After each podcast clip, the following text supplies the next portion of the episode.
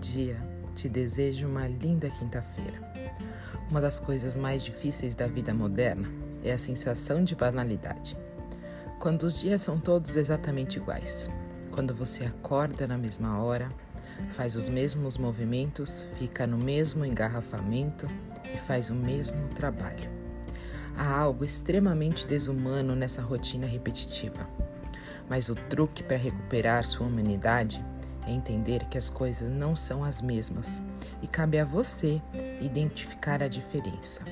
Primeiro, saboreie o que você come, sempre.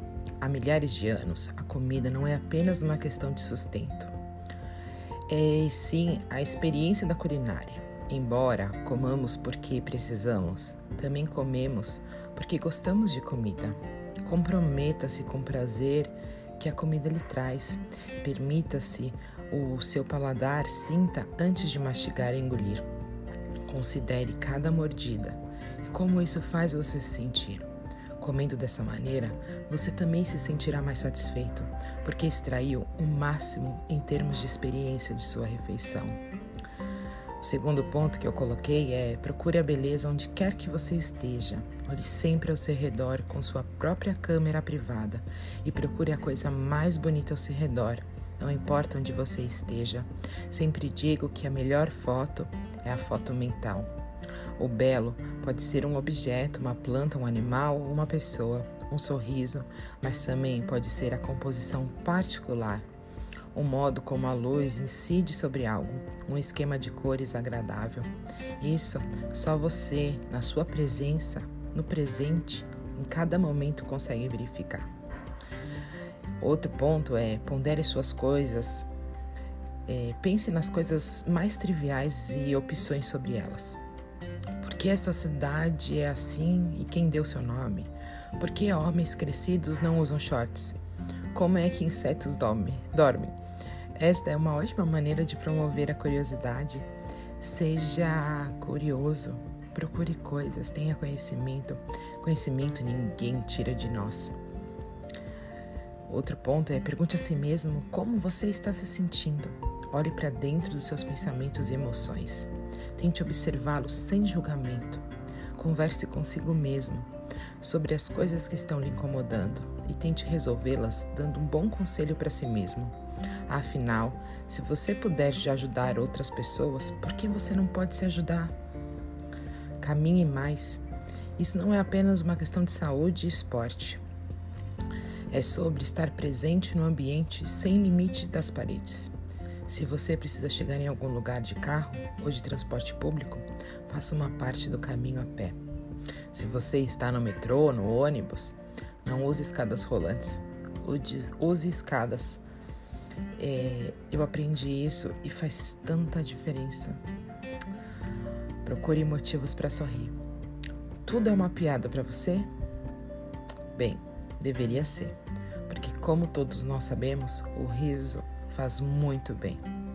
Olhe para todas as ocorrências ao seu redor e descubra o que é divertido, ridículo, absurdo ou hilário sobre elas.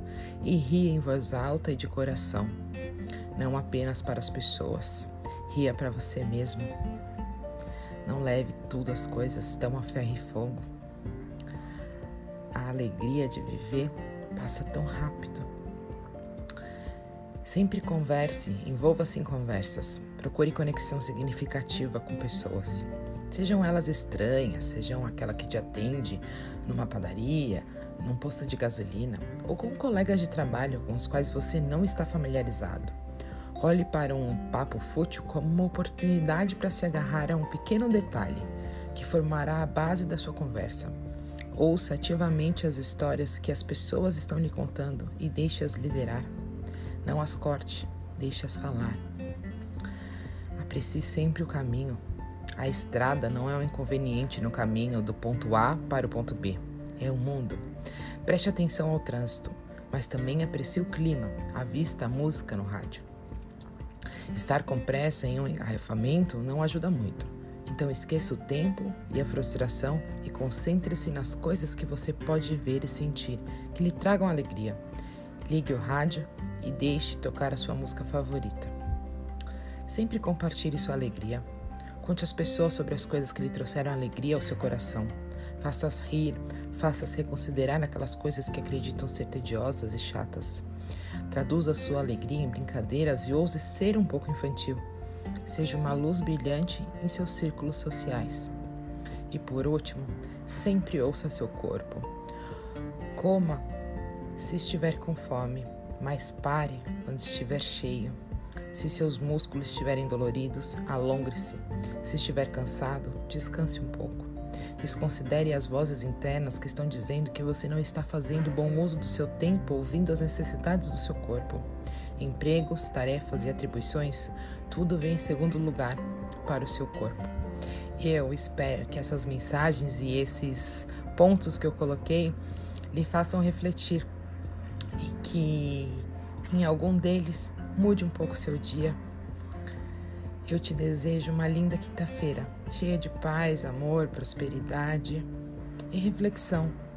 E que a gente possa, mesmo no meio de tantas dúvidas e tantas inseguranças, tirar um pouquinho de sabedoria e coisas boas desse período.